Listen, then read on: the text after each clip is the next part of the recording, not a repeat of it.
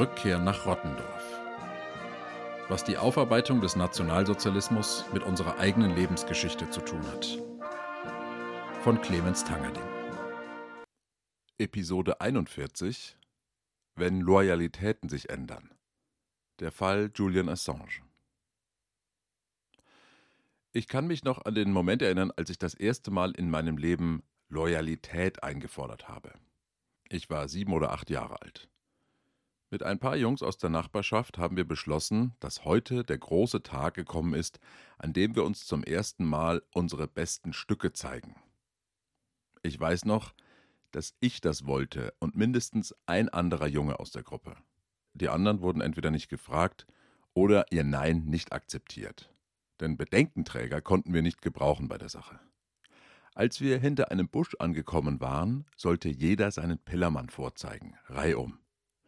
Ich fing an, die anderen sahen hin, dann wieder weg, und dann löste sich die Gruppe auf. Es lief nicht so wie geplant, aber ich wusste, dass ich niemanden verraten würde bei den Eltern, und ich hoffte, dass die anderen auch ihre Klappe halten würden. Dieses Gefühl, sich gegenseitig nicht zu verraten, das fühlte sich richtig gut an. Wir alle hatten etwas Verbotenes getan und wir erzählten es nicht, obwohl man es hätte erzählen müssen. Später habe ich gelernt, dass man dieses Gefühl Loyalität nennt. Es gab auch mal einen deutschen Begriff dafür, aber den verwenden wir seit 1945 nicht mehr. Loyalität, so nennt man die gegenseitige Unterstützung in einer Gruppe, deren Mitglieder einander brauchen und aufeinander angewiesen sind. Loyalität ist das Gegenteil des freien Willens. Wer loyal ist, trägt die Entscheidungen der Gruppe mit. Punkt. Ende der Debatte. Es ist seltsam, dass wir über Loyalitäten kaum sprechen, obwohl sie so wirkmächtig sind. Wir lesen und hören von Streitigkeiten zwischen zwei Gruppen oder drei Parteien, aber wie innerhalb der Gruppen Streitigkeiten gelöst werden, das erfahren wir nur selten. Wenn, dann oft anonym. In der Zeitung heißt es dann, eine Person aus der Parteiführung habe gesagt, XY habe an Ansehen verloren oder so. Man kritisiert die Gegner mit offenem Visier, aber nicht die eigenen Leute, aus Loyalität. Loyalität ist ein großes Missverständnis. Für die Beteiligten fühlt es sich an wie Geschlossenheit, wie Zusammenhalt. Aber von außen sieht es aus wie Pflicht oder sogar Zwang. Vor einigen Tagen veröffentlichte die fast vergessene Piratenpartei ein Abstimmungsergebnis aus dem EU-Parlament. Die Frage der Abstimmung lautete: Soll sich das EU-Parlament zur drohenden Auslieferung des Wikileaks-Gründers Julian Assange äußern? 109 ParlamentarierInnen stimmten mit Ja, 237 mit Nein. Das EU-Parlament als Organisation wird also nichts sagen zur Auslieferung von Julian Assange, der im Hochsicherheitsgefängnis Belmarsh in England sitzt, der vor elf Jahren in die ecuadorianische Botschaft in London geflüchtet ist und der beim Verlassen der Botschaft festgenommen wurde. Gerade hat ein Richter in England seinen Widerspruch gegen die Auslieferung in die USA abgelehnt. Innerhalb der nächsten Wochen wird er wohl ausgeliefert und ihm dort der Prozess gemacht. Er wird in die Vereinigten Staaten überstellt, obwohl er die Punkte, für die er angeklagt wird, gar nicht in den USA begangen hat. Das gibt es sonst nicht, dass man von einem Land angeklagt wird, wenn man das Verbrechen gar nicht auf dessen Staatsgebiet begangen hat. Noch unverständlicher ist für mich aber die Tatsache, dass er ja nicht mal ein Whistleblower ist. Er hat ja die geheimen Militärakten gar nicht gestohlen, so wie Chelsea Manning oder Edward Snowden. Er hat ja nur die Plattform betrieben, auf der die Dokumente veröffentlicht wurden. Wikileaks ist die Software. Man könnte auch sagen, Wikileaks ist der Verlag. Aber Wikileaks und Julian Assange haben keine Akten gestohlen. In der Abstimmung im EU-Parlament stimmten alle anwesenden Linken für den Antrag, das EU-Parlament solle sich zur Auslieferung äußern. Von der AfD stimmten alle mit einer Ausnahme dagegen. FDP, CDU, CSU-ParlamentarierInnen stimmten entweder dagegen oder waren nicht anwesend. Doch auch von der SPD votierte nur eine Minderheit für den Antrag. Die Mehrheit stimmte dagegen oder war nicht da. Nico Semsrott und Martin Sonneborn waren übrigens auch nicht anwesend. Am auffälligsten fand ich aber das Abstimmungsverhalten der Grünen. Die Grünen, die deutschen Grünen, haben 21 Abgeordnete in Brüssel. Es sind prominente Namen dabei wie Reinhard Bütikofer, ehemaliger Parteichef, und Ska Keller, bis vor kurzem Fraktionsvorsitzende der Europäischen Grünen. Von den 21 Grünen im EU-Parlament stimmten nur 10 für den Antrag. Zehn Grüne waren zufällig nicht da bei der Abstimmung und eine Abgeordnete, eben jene Ska Keller, enthielt sich. Aber Moment, die Grünen hatten doch immer und immer wieder angekündigt, sich für die Freilassung von Julian Assange einzusetzen.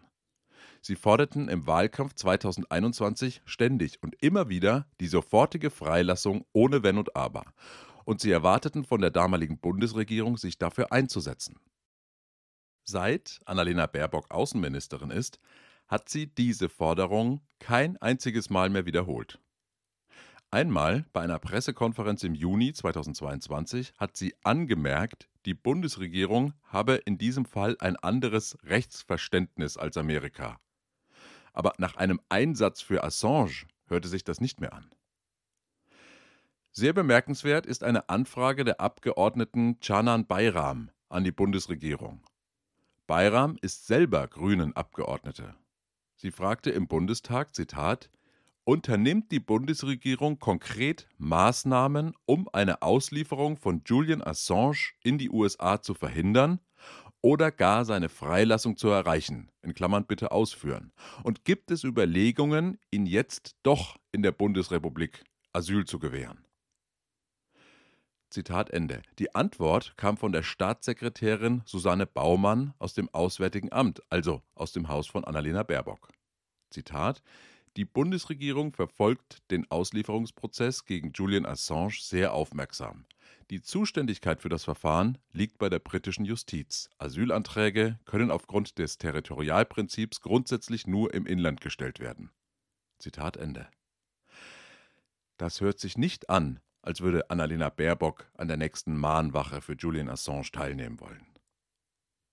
Unsere Außenministerin wird in regelmäßigen Abständen daran erinnert, dass sie ihre selbstbewussten Ankündigungen aus dem Wahlkampf nicht umgesetzt hat.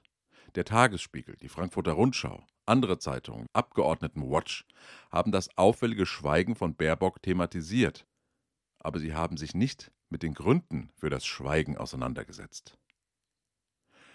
Schauen wir mal in die Zeit zurück, in der Annalena Baerbock und übrigens auch Robert Habeck die Forderung nach Freilassung von Julian Assange gestellt haben. Robert Habeck ist sogar noch einen Schritt weiter gegangen und hat den sogenannten Brief der 120 unterschrieben. Der Brief richtete sich an die damalige Bundeskanzlerin Angela Merkel. Sie sollte kurz danach nach Washington fliegen und Joe Biden treffen. 120 Prominente nahmen die Auslandsreise der Kanzlerin zum Anlass, auf den Fall Assange aufmerksam zu machen. In einem offenen Brief. Offene Briefe hatten 2021 noch ein gutes Image. Den Brief unterschrieben neben Robert Habeck, Günther Wallraff auch Katharina Barley, ehemalige Justizministerin und inzwischen EU-Abgeordnete, sogar Vizepräsidentin des EU-Parlaments. Bei der Abstimmung im EU-Parlament vor einigen Tagen war aber auch sie leider verhindert. Wie kommt dieser Sinneswandel? Ich glaube, es hat etwas mit Loyalität zu tun. Die Spitzenkandidaten und Kandidatinnen im Wahlkampf 2021 brauchten nichts so sehr wie die eigenen Parteimitglieder.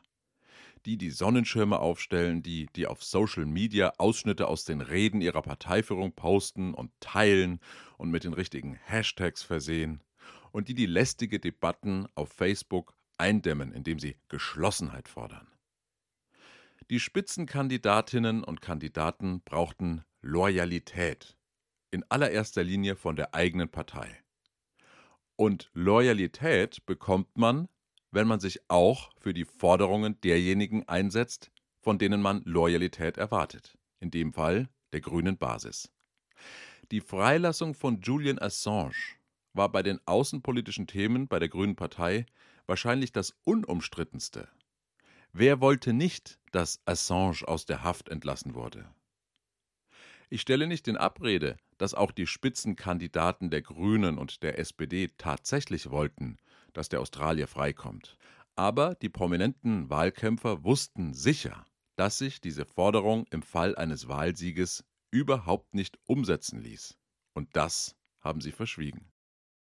Fordern kann man vieles. Und Forderungen an andere Parteien kommen seltsamerweise in Wahlkämpfen besser an als ein Hinweis auf die eigenen Leistungen. Nach der Wahl passierte in Bezug auf Julian Assange etwas, das man schon tausendfach vorher bei anderen Themen und bei anderen Parteien und in anderen Wahlperioden beobachten konnte. Die Loyalität gegenüber der Partei wird aufgegeben zugunsten der Loyalität gegenüber den anderen Staatschefs. Im Wahlkampf in Goslar auf dem Marktplatz kam es sicher gut an, sich für Assange einsetzen zu wollen. Wenn dann aber der Außenminister der USA vor einem sitzt, nicht mehr ganz so gut. Die gegenseitigen Abhängigkeiten wechseln die Bühne. Bisher fanden die Loyalitätsspiele auf den Parteibühnen statt. Nun werden sie auf den Gipfeln ausgetragen. Und dort ist die Luft dünn. Der Platz ist sehr begrenzt und von hinten drängen schon die Nächsten nach. Parteien helfen einem nach oben, aber wenn man einmal an der Macht ist, dann fangen sie an zu nerven. Die Sozialdemokraten kennen das von der Riester-Rente. Vor der Wahl von Gerhard Schröder war die Rente noch sicher. Nach der Wahl sollte man von dem, was vom hart erarbeiteten Geld und vom bereits versteuerten Einkommen übrig blieb, selber noch was zurücklegen und es auch noch Versicherern in die Hand drücken, also Unternehmen. Die Genossen waren enttäuscht und verärgert. Manche sind es bis heute. Für Menschen auf dem Land sind solche Prozesse unverständlich. Und das vollkommen zu Recht. Warum fordern die Politiker was, von dem sie wissen, dass sie es nach der Wahl nicht umsetzen werden? Warum thematisieren sie ihre Zerrissenheit zwischen Partei und Staatschefs nicht, zwischen Wahlprogramm und Gipfelprotokollen? Wenn man auf Facebook nach Mahnwache und Assange sucht, findet man mehrere Dutzend Einträge. Es gibt regelmäßige Mahnwachen für Julian Assange in Frankfurt, in Baden-Baden, in Wien, in Hamburg-Altona und in Kriwitz bei Schwerin. Die Bilder von den Mahnwachen sehen immer gleich aus.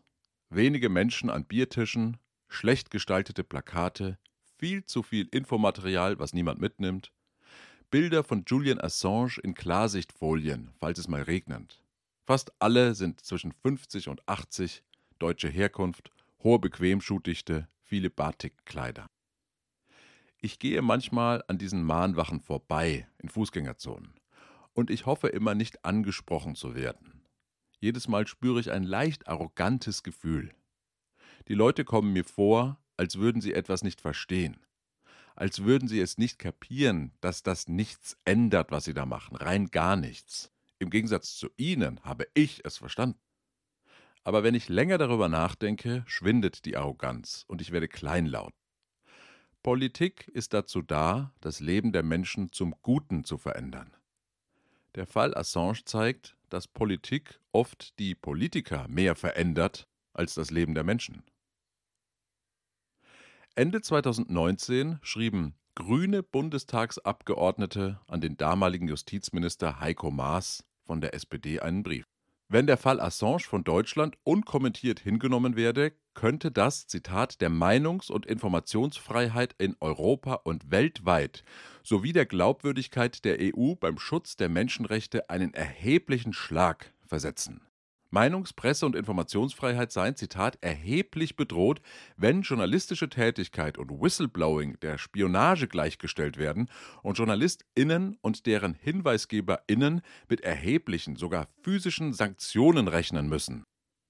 Das schrieben die grünen Politikerinnen.